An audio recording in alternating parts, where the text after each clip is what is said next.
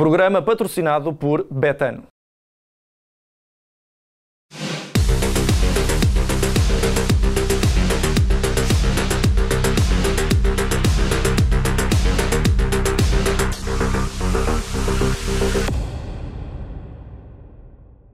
Olá a todos e sejam muito bem-vindos a mais um Deixem-se de Tangas, o programa de rescaldo deste, deste fim de semana desportivo que, efetivamente, teve um grande jogo. Enfim, podia, podíamos, ter, podíamos estar aqui a falar apenas do jogo e, como sabem, nós focamos apenas no, no jogo jogado, no futebol em si. Mas infelizmente uh, o nosso futebol às vezes dá-nos para, dá para, para termos nos desviar um bocadinho deste, deste tema central, porque efetivamente o clássico teve bom futebol, mas também teve cenas absolutamente lamentáveis e, e com as quais obviamente também teremos de nos debruçar, ainda que uh, de forma mais ligeira, porque efetivamente fazem, fazem parte do espetáculo. Sporting e Futebol Clube do Porto, o melhor Futebol Clube do Porto e Sporting empataram a dois golos. Eu uh, estou cá para fazer a análise do jogo, juntamente com o João Pedro Oca. João, bem-vindo, e com o João Rodrigues também. João, seja muito bem-vindo. Bom dia. Vamos os três fazer a análise então deste clássico. Também vamos tocar, obviamente, no, no Benfica que venceu a equipa do Santa Clara. E, sem mais demoras, vamos avançar para esse, esse, essa análise desse jogo entre o Futebol Clube do Porto e o Sporting. João Rodrigues, hoje começo por ti. Efetivamente, era, era aquilo que, que fazia, de que falava agora nesta, nesta pequena introdução. Era, era um jogo com potencial gigante para ser uh, algo de, de, lendário, de memorável, tendo em conta uh, a progressão das duas equipas nesta temporada, duas grandes equipas, mas que efetivamente se estragou um pouco com, com tudo, que, tudo aquilo que aconteceu em redor desta, deste grande espetáculo que deveria ser o futebol. Mais uma vez, bom dia. Sim, é, costuma dizer a última imagem é que fica e, de facto, a última imagem que ficou é, transmite uma imagem muito negativa do futebol português e tudo aquilo que sucedeu, que infelizmente ainda está a suceder e veremos o que ainda está por vir. Eu, é o que acho que Sim. ainda deixa mais angústia, é sabermos que nem de perto nem de longe estamos no último capítulo e pelo menos até a final da época ainda vai correr muita tinta um, de volta destes duelos entre Futebol Clube Porto e Sporting. Mas acho que é importante destacar que hum, foi um dos grandes jogos do campeonato, se não o melhor. Ao nível da intensidade, da, da qualidade dos intervenientes, aliás, basta olhar para os quatro golos. Acho que são quatro golos de grande qualidade, cada um da sua forma, uh, inspiração individual, uh, grandes movimentos ofensivos. Acho que o Futebol Clube Porto e o Sporting provaram claramente no jogo jogado que são as duas melhores equipas deste campeonato e acho que é muito importante dizer isso. E acho que um, ehm, à parte de toda a crispação que houve ao longo de todo o jogo, mas até aqueles momentos finais, que são as imagens que ficaram, acho que se provou que também há muita qualidade no futebol português e acho que é importante também ficar isso uh, clarificado. Acho que foi um grande jogo e, uh, enquanto o futebol foi um bom produto, digamos assim, que se vendeu.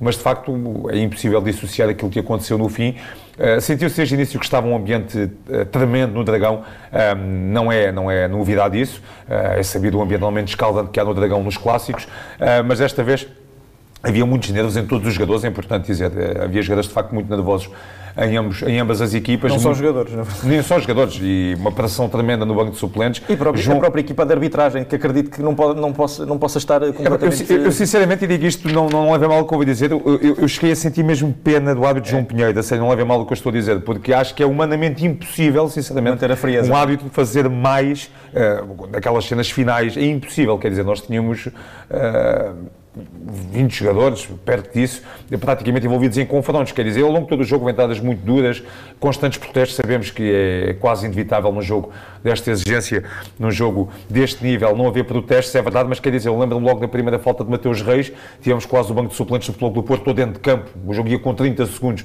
Quer dizer, para se ter bem noção do nível de, de stress e de ansiedade e de nervosismo do, dos jogadores. João Pinheiro perdeu cedo o controle do jogo, os jogadores não facilitaram, e aqui critico duramente praticamente todos os jogadores, que não facilitaram nada o trabalho do árbitro. Os bancos suplentes também se portaram muito, muito mal. Um, também não gosto muito de falar da arbitragem aqui, mas é inevitável neste caso.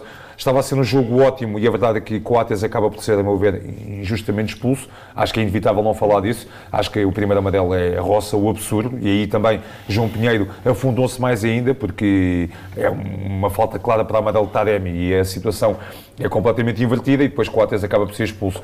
E, mas em relação ao jogo, o Futebol do Porto entrou com tudo, tal como fez contra o Benfica nos dois jogos.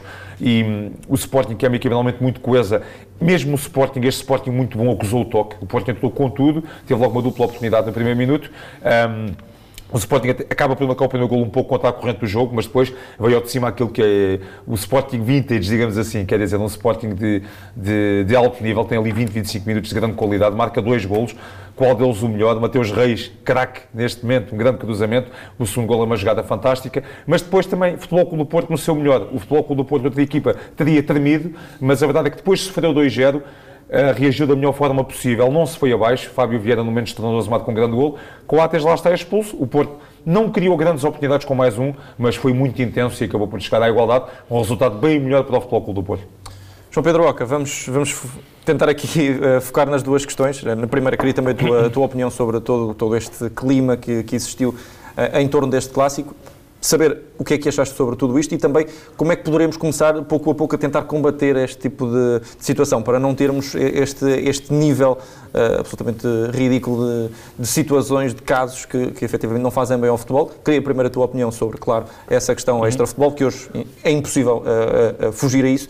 E depois sobre o jogo, claro, se concordas aqui com esta análise do João, que há uma boa entrada do Futebol Clube do Porto, mas a partir do momento em que o Sporting consegue aquele gol contra a corrente, a coisa também muda um pouco de figura. Sim, olá a todos, quem nos ouve e quem nos vê também. Aproveitando também essa boleia do João em relação ao jogo, concordo em absoluto. Eu acho que o Sporting foi muito competente a defender com menos um muito e o Porto também uh, não se deixou ir abaixo, sobretudo com aquele 2-0. Ou seja, só uma grande equipa é que a perder por 2-0 em casa, num ambiente Porto. daqueles, consegue ter a força mental de, de ir recuperar o jogo. É obviamente que a expulsão do Quadras foi essencial eu sempre achei que o Sporting não iria perder aquele jogo pela forma como os jogadores estavam em campo. Nós tínhamos feito aqui a antevisão e tínhamos dito que o Sporting nunca se iria rebaixar, nunca iria, nunca iria de facto subjugar-se em relação ao Futebol Clube do Porto e nem o fez nem com menos um jogador. Ou só sentiu o toque no início. Só sentiu, sim, sim, ou seja, o Porto tem duas oportunidades de gol em 40 segundos, é uma coisa incrível. Ou seja, mas isso é o ADN do Porto, já contra o Benfica tinha entrado assim e o Benfica fez completamente abaixo, mas o Sporting É a diferença, não. lá está. Ou seja, o Sporting também é muito por aqui. Tal e qual, acho, acho que o Futebol Clube do Porto atacou mais na primeira parte Sporting atacou melhor e acaba por fazer dois grandes gols. O segundo gol, a bola passa praticamente para todos incrível. os jogadores do Sporting. E eu acho que isso mostra uma personalidade muito forte deste Sporting de Ruben Amorim, em que a equipa nunca se precipita. Tu vês o Paulinho a descer, segura a bola, joga ao lado. O Garta, que era um jogador que podia acusar a pressão, jogando no lugar do João Palhinha, grande surpresa no 11, faz um ótimo jogo, assim como o Mateus. Enfim, os jogadores do Sporting estiveram muito bem e na hora da definição também, sobretudo Sarabia, Pablo, Pablo, Paulinho e também o, o Nuno Santos na frente. Ou seja, mesmo sem pote, com Palhinha no banco, sem porro, o Sporting voltou a dar de facto uma ótima imagem, mas o Futebol Clube Porto também e o gol do Fábio Vieira ali antes do intervalo acaba por ser essencial. Dois momentos-chave no jogo, o gol do Fábio e depois a expulsão do Coates em que catapulta o Porto para cima do Sporting e acaba por justamente chegar ao gol com mais um grande gol do, do Taremi e grande assistência do Fábio Vieira. Tem tido um mês absolutamente fantástico, sete assistências e dois golos neste mês. Incrível o Fábio. E em relação àquilo que se passou lá fora, é absolutamente surreal. Eu nunca tinha visto um pós-jogo naquelas dimensões, eu, com tanta gente agarrar à televisão. E obviamente nós somos portugueses, somos latinos, estes espetáculos até acabam por nos colar ainda mais aos ecrãs. Enfim, infelizmente estamos mal habituados, mas eu nunca tinha visto tanta gente no relevado ao mesmo tempo. Estavam para umas 70 pessoas no relevado, desde os bancos até aos jogadores. Mais o, o pessoal diz que os, os coletes azuis estavam dentro do relevado, não estavam bem dentro do relevado, estavam ali um bocadinho de fora, mas é absolutamente surreal Sim, como é que alguém da, da publicidade estática tem aquele acesso aos jogadores. Quer dizer, é absolutamente surreal. Balas no campo. Há uns anos havia bolas de golfe no campo. Quer dizer, isto é absolutamente surreal e, é, e, e, e, eu acho que quando é que vamos ter as sanções? E essas é a questão que o João estava a dizer. Quando é que nós vamos ter agora as sanções? Quando é que nós vamos ter castigos? Que castigos é que vão, é que vão ser aplicados? Jogos à porta fechada? Tenho muitas dúvidas, infelizmente. Jogadores suspensos, multas de mil euros para um clube para clubes absolutamente milionários, quer dizer, tem que se meter a mão na consciência de toda a gente, de toda a gente. E eu acho que os jogadores em campo, o jogador português, nestes clássicos, está sempre à procura da falta, sempre. Mas porquê que os, os bancos está sempre toda a gente de pé? Porquê que toda a gente de pé, está toda a gente de pé nos bancos e isso é permitido, jogo após jogo? É absolutamente Mas é uma coisa que eu acho que eu, eu acho que isto, quer dizer, sempre desde que me lembro de ver futebol em todos os países, e aqui em Portugal, claro, haver muitos protestos. Mas isto dos bancos, esta estadia nos bancos, sinceramente, acho que é um fenómeno um pouco recente. Eu há 10 anos não me lembro de haver esta estadia nos bancos suplentes. Quer dizer, é, mesmo em jogos calmos, eu às, vezes, eu às vezes vejo os diretores esportivos a sentirem-se quase que obrigados a irem sim, fazer aquela sim, pressãozinha sim. no fiscal de linha não, não e no quarto árbitro. E isto, obviamente, que em grandes jogos, em jogos em que se decidem grandes coisas, em que toda a gente está nervosa, ainda antes da bola começar a rolar, é normal que isto depois atinja dimensões que são absolutamente incontroláveis. Como é que o treinador adjunto do Sporting vai quase que à linha, à linha de fundo dar indicações para a, equipa, para a equipa do Sporting defender uma bola parada, é expulso e continua a dar essas indicações. Enfim, eu acho que aqui não há ninguém inocente. Um, e depois, o que levou àquela confusão não foram as palavras de Frederico Varandas no final, mas essas palavras ficaram muito, muito, muito mal ao presidente do Sporting. Quer dizer, o Ruben Amorim falou apenas na flash, calculo que não tenha falado na conferência de imprensa, porque o Presidente quis assumir esse protagonismo, e disse toda a gente deve ser responsabilizada e toda a gente agora tem que ser chamada à razão. Esteve bem quando disse isso. O que é que é toda a gente? Toda a gente, desde os jogadores, do Sporting do Porto, a Liga, a própria... Porque a, a Liga nunca fala voltamos a não ouvir a, a Liga. completamente omissa. Voltamos a não ouvir a Federação. Quer dizer, eh, alguém tem de assumir alguma coisa, não é? Que isto, Achas tu... que a culpa também é de nós, nós, não, não, não estou falando de nós os três, mas Sim, a comunicação dizer, social, comentadores. Dizer, tu, tu, tu, vês a capa do jornal do jogo hoje e como é, perguntas como é que é possível são. Eh, eu não estou a dizer para as pessoas irem comprar, porque eu acho que, e eu tenho muito respeito por todos os jornais, mas a capa de hoje do jogo é absolutamente surreal, que é a repercussão de, de, dos comentadores do Futebol Clube do Porto em relação a este assunto, a falarem que a comunicação social de Lisboa tinha uh, uh, negligenciado a situação e tinha dito que o Futebol do Porto é era culpado, enfim, quase que uma defesa ao, ao, Porto que não tem defesa. Não tem defesa ao Porto, não tem defesa ao ninguém Sporting, tem ninguém tem defesa. E depois, eu nunca vi entre comunicados que dizem, um diz uma coisa, outro diz outra, nem o comunicado do Porto, nem o comunicado do Sporting, nem ninguém diz, olha, eu tenho responsabilidades, nós pedimos desculpa por isso ter passado. Dizem só que é lamentável, mas ninguém assume responsabilidades. E eu acho que isso é perfeitamente surreal. Resta saber se a carteira do, do, do Dr. Frederico Varandas foi ou não roubado, o telemóvel foi ou não roubado, ainda não sabemos. já estava com o telemóvel. Ainda não sabemos. Uh, o, o assessor do futebol, o assessor de imprensa do Futebol Clube do Porto também ganhou aqui protagonismo ao dizer que uh, tem sido também recebido ameaças, a família também tem recebido ameaças, enfim, isto é todo um, um, um chavascal, um, um circo autêntico perfeitamente evitável e eu acho que só se pode evitar futuras consequências disto se houver multas pesadas, sanções pesadas. Já as equipas vão sentir isso, quatro expulsões, jogadores importantes. Agora eu acho que tem que, tem que ser um bocadinho mais grave. Não sei, não sei quão grave será, porque lá está, a, a, moldura penal, se assim se pode dizer desportivamente, não é nada, não é nada, não é nada abonatório. Nós às vezes temos uh, expulsões e castigos que só aparecem um ano depois, três meses depois, quatro meses depois, e eu acho que tem que ser imediata e, e efetiva, de facto, essa, essas penas. Bom, eu peço desculpa a todos os que nos também, pá, mas... acho, acho que em nome dos três, porque, mas é, daquele, é daqueles uh, jogos e daqueles momentos em que, obviamente, não, não podemos também uh, fugir e não podemos falar de, de, outra coisa que não seja do tema em questão e, e claro que seríamos censurados uh, se assim fizesse. Portanto, tivemos de fazer este contexto também uhum. para, para analisar tudo o que foi o jogo, tudo o que foi o jogo do, do Clássico, claro, e também do que foi o encontro do Benfica. Mas, antes de continuarmos aqui a falar sobre, sobre este, este grande Clássico, apesar de tudo um grande jogo de futebol, como já destacou aqui o João Rodrigues, vamos primeiro à zona de apostas. Zona de apostas Betano. Ora, na zona de apostas, vamos falar também de um jogo tremendamente difícil à partida para, para o Sporting, frente ao Manchester City, o regresso da Liga dos Campeões, ainda bem que, que, está de volta também para, para mudarmos aqui o chip para, para esse futebol europeu que é também sempre bem-vindo. E, João Rodrigues, temos um Sporting Manchester City, um jogo teoricamente difícil para o Sporting, mas vamos acreditar que há alguma coisa aqui é possível fazer. E disseste acho que disseste algo que concordo inteiramente. A Champions vem mesmo na melhor altura, parece. uh, já não há Xandão no Sporting, não sei se recordam ainda de 2011 e 2012 do Milan. Há alguém que vai fazer um calganhar neste jogo. Um que me deixou muitas saudades, pessoas junto dos adeptos do Sporting, mas que marcou esse gol histórico. Um, acho que tudo para ser um grande jogo de futebol, duas equipas com uma filosofia extremamente positiva. O City, toda a gente sabe, é das equipas, uma das equipas que pratica um dos melhores uh, uh, futebols do mundo, portanto, tem tudo para ser um grande jogo. Acho que vai ser um jogo com alguns golos.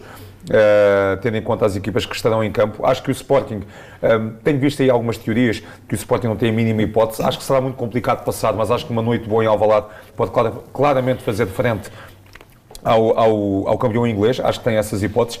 Eu acho que o Manchester City vai vencer em Alvalade por 3-2, é a minha aposta. Uh, acho que vai ser um jogo mexido, movimentado, com golos. Uh, Odd Betano para a vitória do Sporting 9,75, empate 5,30 e para a vitória dos Citizens 1,24. João Pedro Oca, do teu lado.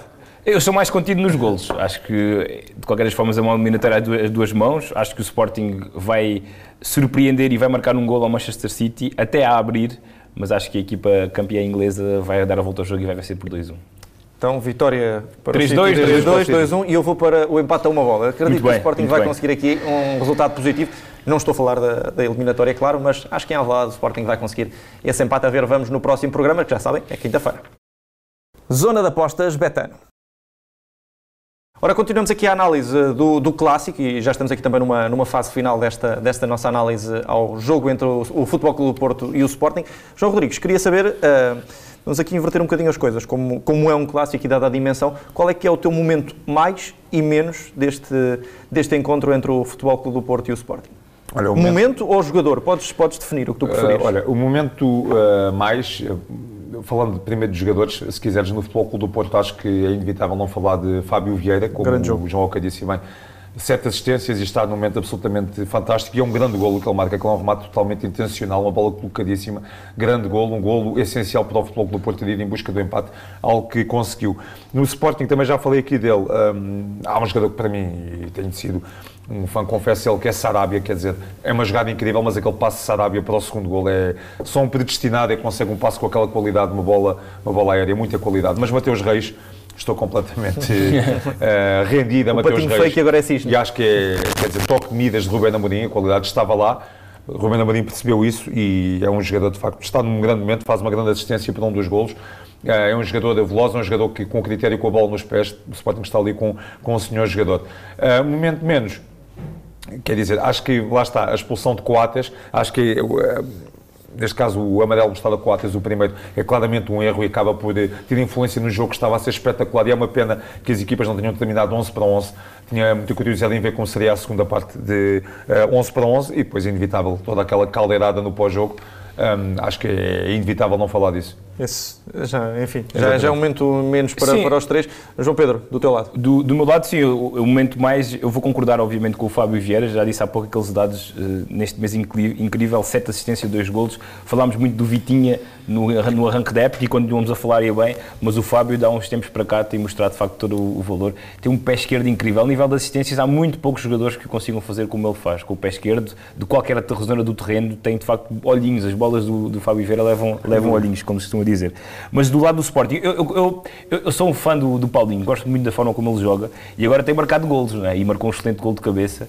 Mas é um jogador que transmite uma tranquilidade à equipa e que baixa muito bem para, para ajudar os. É um jogador muito associativo, com uma dinâmica incrível. Ele segura a bola quase como ninguém, tem muita inteligência, sabe onde é que os jogadores, os sabe pausar o jogo, sabe acelerar. É um jogador que de facto pensa muito mais à frente do que os outros, muitas vezes. E mesmo que o Sporting estava a perder, ele foi importante na forma como a equipa segurou a bola e tentou de facto aguentar a pressão do Porto. Eu, eu, estou cada vez mais fã do Paulinho e, e, ele agora está a marcar e está a justificar aquilo para que foi contratado também. E em relação ao momento menos, é rapidamente só dar aqui um dado que acho que não tínhamos falado: é que na segunda parte de 56 minutos jogaram-se apenas 21 tempo útil de jogo. E na primeira parte igual, acho que foi dos jogos com, melhor, com pior média de tempo útil jogado e portanto isto diz muito daquilo que os, com que os jogadores muitas vezes mais se preocupam e o João falou, e mesmo assim o tempo útil que foi jogado foi de facto com grande intensidade e continuou a ser um grande jogo. Imaginem se os jogadores tivessem os 90 minutos preocupados com a forma como jogavam, o que jogo teria sido. Ui. João Pedro, só, só, uma última questão antes de, antes de avançarmos para, para a análise do Benfica.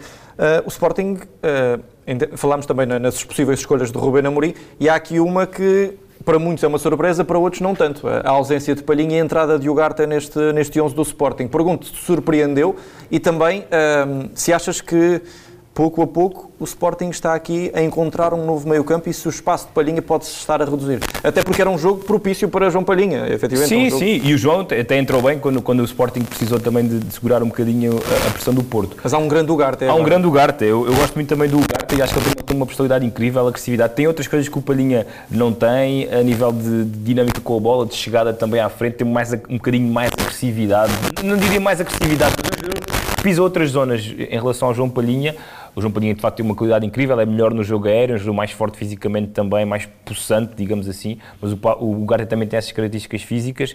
E eu acho que sim, eu não sei, o Ruben Amorim já deu exemplos em que gostou, de, uh, deu-lhe uma espécie de duras aos jogadores de exemplos do género, se não treinares como eu quero, também não jogas sempre, não há aqui lugares titulares indiscutíveis. Deu esse exemplo ao Mateus Nunes, por exemplo.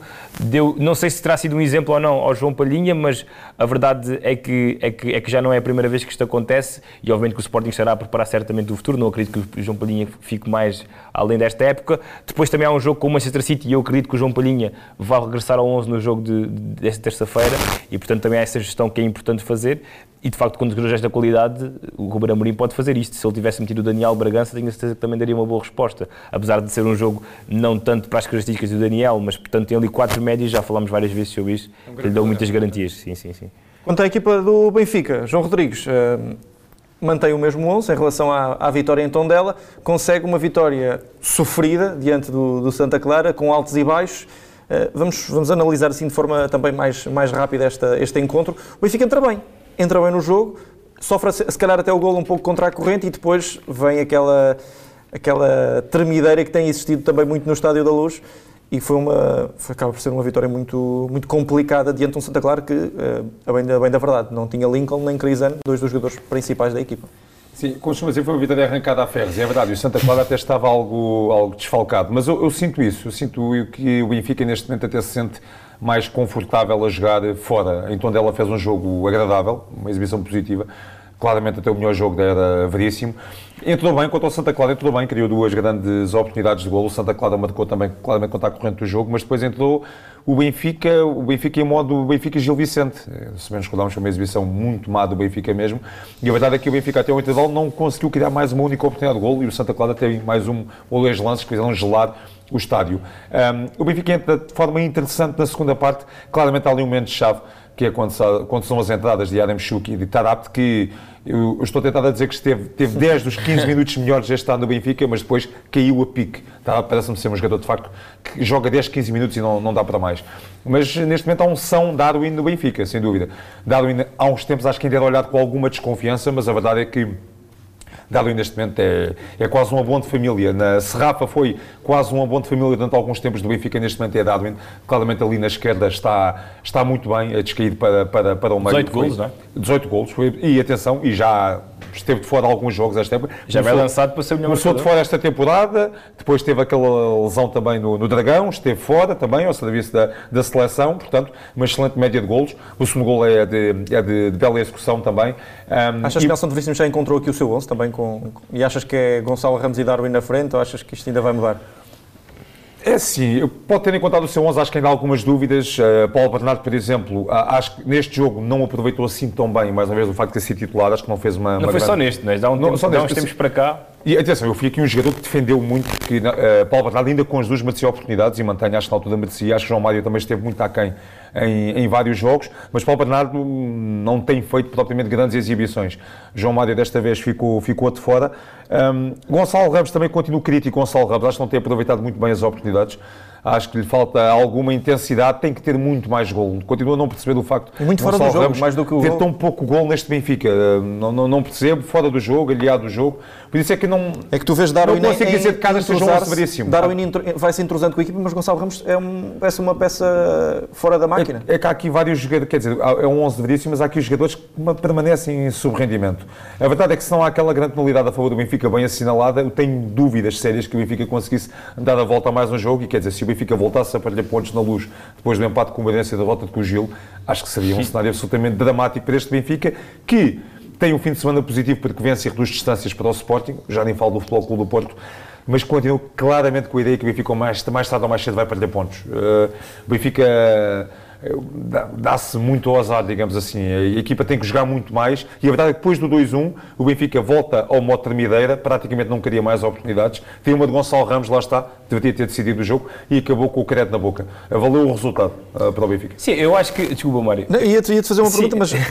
não, era só para, para, pegar nessa ideia do João que nós uh, estamos a falar no fim de semana em que o Benfica podia ganhar pontos aos rivais e em que se podia decidir o título. Falámos muitas vezes jogo do título, jogo do título e acabamos por não falar da questão do do título propriamente dita, não é? Porque estamos assim um bocadinho naquela expectativa, ou seja... E não se resolveu nada, na verdade. E não se resolveu nada, mas será que o Porto agora, já não, já não jogando com o Sporting, já não vai perder mais pontos? É provável que isso aconteça, é provável que o Sporting também perca esta esperança de ganhar no Dragão e, e, e sabendo que já não tem de facto o confronto direto, já não depende propriamente de si para, para, para ser campeão nacional. Tem jogos é? difíceis, o e tem jogos difíceis e, portanto, eh, enfim, entramos aqui numa situação em que eu acho que o Porto tem sido denunciado porque passou no exame com o Sporting, não é? E, e, e continuou com os seis pontos, não é? Acho que a pressão estava mais do lado do Sporting porque se tinha que ganhar para encostar distâncias. O Porto, se ganhasse, obviamente, que as coisas que ficavam praticamente decididas, assim para os analistas de futebol e para quem gosta de futebol acaba por ser bom. Mas é, é, em relação ao Benfica é aquilo que o João estava a dizer, ou seja, apesar do Benfica ter reduzido distâncias, são quatro pontos, quatro pontos que podem ser, digamos assim, em condições normais, perfeitamente alcançáveis, mas este Benfica ainda não dá essas garantias de que será pujante até, até não assusta o Sporting. E a verdade é que com o Nelson Veríssimo foi apenas, é apenas a primeira vez que a equipa ganha nos 90 minutos dois jogos seguidos. Portanto, isso diz muito de irregularidade que a equipa tem tido no campeonato e que eu acho que vai continuar a ter porque tem muitas debilidades e fragilidades ainda. João Pedro, queria só ver contigo aqui duas, duas questões rápidas sobre, sobre o jogo. Um, uma delas, em relação à, à questão, à questão do, da lateral direita, Lázaro continua a não convencer. Parece que será aqui uma questão de tempo até, até provavelmente, talvez Gilberto encontrar aqui o, o, seu espaço. E depois uma questão muito, muito, muito prática em relação à partida e às substituições. Um, Nelson Veríssimo consegue, consegue encontrar aqui aquela dupla alteração que o João Rodrigues falava, que, que correu bem, a entrada uhum. de Yaremchuk e de, e de Tarato, que mexeu, que mexeu com o jogo, acabou por conseguir uh, Yaremchuk fazer a assistência e, e Tarato mexeu completamente com, com a partida.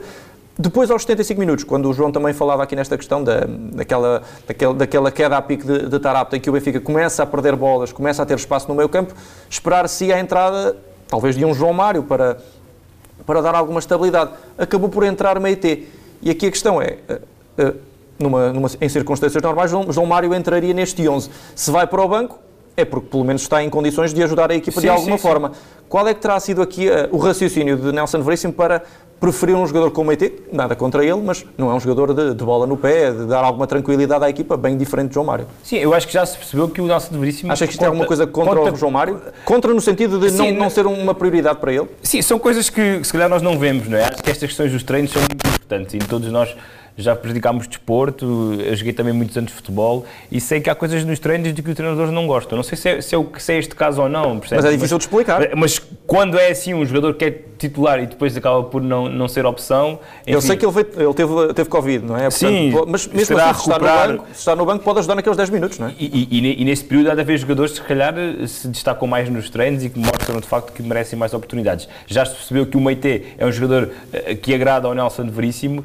e que, apesar, daquilo, apesar do João Mário ser mais um jogador de bola, o Meite também a sabe segurar, também tem alguma tranquilidade. Às vezes até tem tranquilidade a mais quando está a jogar futebol. Uh, mas, mas sim, é de facto estranho essa questão do, do João Mário. Não sei se há alguma explicação física, ou seja, mesmo uma explicação de treino. E eu também gosto que os treinadores não achem que há jogadores que são titulares indiscutíveis e que se acharem que eles não estão na melhor forma, não os devam, não os devam colocar em campo. Em relação à lateral direita, um, de facto tem de haver alguns problemas na realidade para o Lázaro continuar a ser insistentemente titular.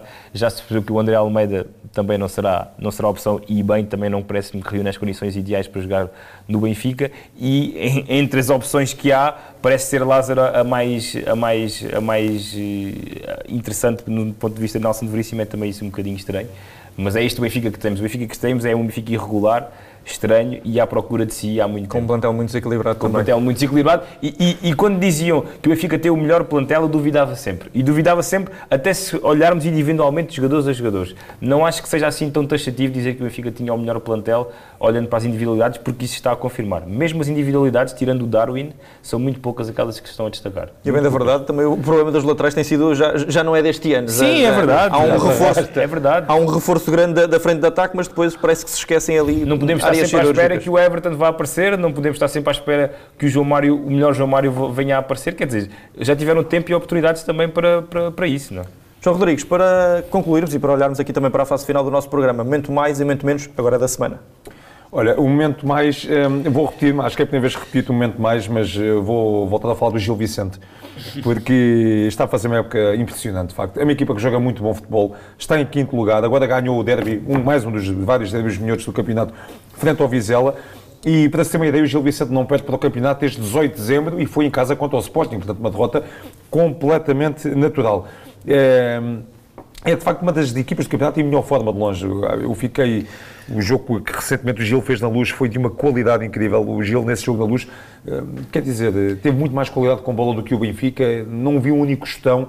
É, é um trabalho de facto a nível de Ricardo Soares, um clube muito bem estruturado. É uma bela surpresa este Gil Está Vicente. a 4 pontos do Braga. Exatamente, é 4 pontos do Braga. E o Braga ganhou a Ferros ao Passos Ferreira também, portanto o Braga... E com 7 vantagem para o, para o sexto já, portanto... Portanto, muito, muito boa esta época da, da equipa agilista. O, o, lado negativo, não vou falar especificamente do Porto Sporting, vou falar de uma coisa que faz imensa confusão há muito tempo e que eu acho, e se me reconhecem, acho que tenho boa memória, uh, acho que é uma, um fenómeno dos últimos anos no futebol português que eu não consigo entender e desmintam-me se eu estiver aqui a dizer um grande disparate, que é, uh, eu lembro de Pedro Henriques na Sport TV há uns anos também falar disto, Pedro Henriques, o antigo jogador, o comentador, que é, quer dizer, eu cada vez vejo mais bancos durante o campo. Há o banco de suplentes normal, depois há aqueles bancos ao lado do banco de suplentes que tem gente, com todo o respeito, que eu não conheço de lado nenhum. Ou seja, o Oca há bocado falava bem da quantidade surreal de gente que não deveria ser interveniente e estava dentro de campo. Mas acho que isso, e o meu lado negativo vai para a Liga, eu não percebo porque é que a Liga permite que tanta gente esteja no recinto de jogo. Nós temos os bancos de suplentes. Normalmente temos aquele. Há um banco com 3, 4 elementos. Sim, com os assistentes, os dois guarda-redes, toda a gente. Para dois físicos. Imensos diretores. Eu não consigo entender, sinceramente, porque é que há tanta gente, porque é que a Liga permite que tanta gente esteja no campo. Acho que há mesmo gente a mais no campo. Acho que tem de estar literalmente a equipa técnica, suplentes, claro, o corpo médico, mas há gente a mais, quer dizer, eu acho que, quer dizer, gente ligada à comunicação, em bancos que estão também no, no campo. Para que tanta gente dentro de um campo? Quer dizer, claro que num clássico por maioria de razão, eh, em que há mais crispação e tudo mais, e nós vemos ninguém se coíbe de levantar, quer dizer, nós temos 20 pessoas de cada equipa a reclamar uma decisão de arbitragem. E depois isto é um caldinho. E depois essas pessoas estão nesses outros bancos, noutras zonas, que estão ali, uh, não se estão sempre a criticar a arbitragem, provocam adversários. Quer dizer, eu não percebo o que é que a Liga. Eu, eu, eu só vejo isto em Portugal, sinceramente. Uma coisa é estar, outra coisa é saber estar. Eu, é? sinceramente, só vejo isto em Portugal. Toda a gente reclama, imensa gente ligada aos clubes. Eu há 10, 15 anos não via tanta gente a poder estar dentro de campo, não via mesmo. E hum, acho que a Liga devia rever isso, sinceramente. Há gente a mais dentro dos campos, não faz sentido, é um espetáculo deplorável e acho que isso também contribui para o péssimo ambiente que em todos os jogos, em, que, em qualquer jogo do campeonato, é raríssimo ver-se bom ambiente fora das quatro linhas. Nos bancos, eh, constantes provocações entre bancos, entre diretores, pessoal da comunicação. O que é que está uma pessoa da comunicação a, a, a criticar uma decisão de arbitragem dentro do relevado? O que é que estão as pessoas da comunicação a fazer ali? Com todo o respeito, sinceramente, nós trabalhamos na área da comunicação, o que é que estão a fazer ali? Pronto, era isto. Foi mais um desabafo que outra coisa. João Pedro, do teu lado. Sim, em relação ao mais, rapidamente, dar aqui três destaques. O, o Bruno Lage, que tem feito um trabalho incrível, ui, ui. vai ganhar 2-0 ao terreno do Tottenham, vitória muito contundente e, e, e, perfeitamente fantástica. O Ricardo Pereira voltou aos golos no Leicester. Grande gol de cabeça. Grande gol, pá. Fantástico, o Ricardo merece de facto, porque ele tem estado muitas vezes lesionado, é um jogador com muita qualidade, já devia ter estado em várias fases finais de europeus ou mundiais e, e acaba sempre por ter lesões ou problemas físicos ou não está na, na melhor altura da época quando acontece essa Quando marca faz assim como se, se estivesse sempre a libertar, se estivesse sempre a libertar o... os males, é verdade. é um jogador que merece, merece, merece mais e melhor. E, mas o maior destaque vai para o Rafael Leão, que marca o gol da vitória do Milan, que é agora o líder do campeonato, e é sempre de salutar, de facto, esta luta entre os rivais de Milan. A Série A está ao rubro. E a Série A está ao rubro. A Liga Espanhola também está a ganhar aqui outro, outro, outro ânimo. Atenção é, ao Sevilha, volto isso, a dizer. Isso, isso é, é bom. O Mário tem dito há uns meses para cá que Sevilha pode ganhar o título. É verdade. Eu não, disse, eu não disse pode ganhar o título, disse que é o, é o adversário é o mais capaz de, de, dar ali. Até porque o Atlético voltou a sofrer outra vez. o João Félix fez uma assistência, olha, mais um bom destaque. 3-3 ao intervalo, o Atlético. Um, e em relação ao menos dois, um, por mais por pena e, por, e porque de facto gostava mesmo que o Abel tivesse ganho a final do Mundial de Clubes e até fez por isso. O Chelsea de facto pelo menos os penaltis não é? o Chelsea pelo menos não mostrou ser muito superior ao Palmeiras e isso é um mérito de uma equipa como a Palmeiras que tem muito mais fragilidades do que uma equipa que tem um plantel fantástico como o do Chelsea. Não conseguiu ainda não foi desta que o treinador português ganhou o Mundial mantém-se ali o lema do Palmeiras não tem Mundial é continua, verdade, não é? é verdade. Achas que o Abel vai começar a pensar na que equipa o Benfica vai ter na próxima época não querido eu acho que ele está muito feliz em, não, em, em São Paulo apesar de não ter lá apesar de não ter lá a família isso também lhe custar um bocadinho mas Uh, mas o, o, o, menos menos vai para a irregularidade do Vitória de, de, de Guimarães. É, Quer dizer, ganha um, um, jogo da forma como ganhou ao Sporting de Braga. Heroica. Na jornada a seguir vai perder com uma equipa que ainda não tinha ganho deu vida ao Bessado. Deu vida ao Bessado e isso também é de salutar, mas de facto a irregularidade desse Vitória com um bom treinador, com bons jogadores, com grandes adeptos, é de facto muito estranho e muito difícil de explicar. Muito bem, e nós uh, estamos, estamos, estamos falados para, para este... Espero para que este... não leva mal isto. Não sei, acho que não vai gostar quando ouvir. Uh, mas, mas pronto, estamos, estamos falados para mais um, mais um programa, mais um Deixem-se de Tanga, espero que tenham gostado. Pedimos, claro, desculpa por hoje termos uh, extravasado aqui um bocadinho para o, para o fora de campo, mas é daqueles programas em que não há mesmo nada a fazer. Já sabem que na quinta-feira vamos estar de volta e atenção porque é um programa também já especial, porque já temos competições europeias, vamos fazer a análise da Liga dos Campeões, vamos também fazer a antevisão, claro, do que, do que se seguirá também nesse, nesse, neste fim de semana também desportivo. Portanto, já sabem, têm todos os ingredientes e mais alguns para continuarem a acompanhar-nos. Subscrevam o canal, espero que tenham gostado. Um grande abraço e até quinta-feira.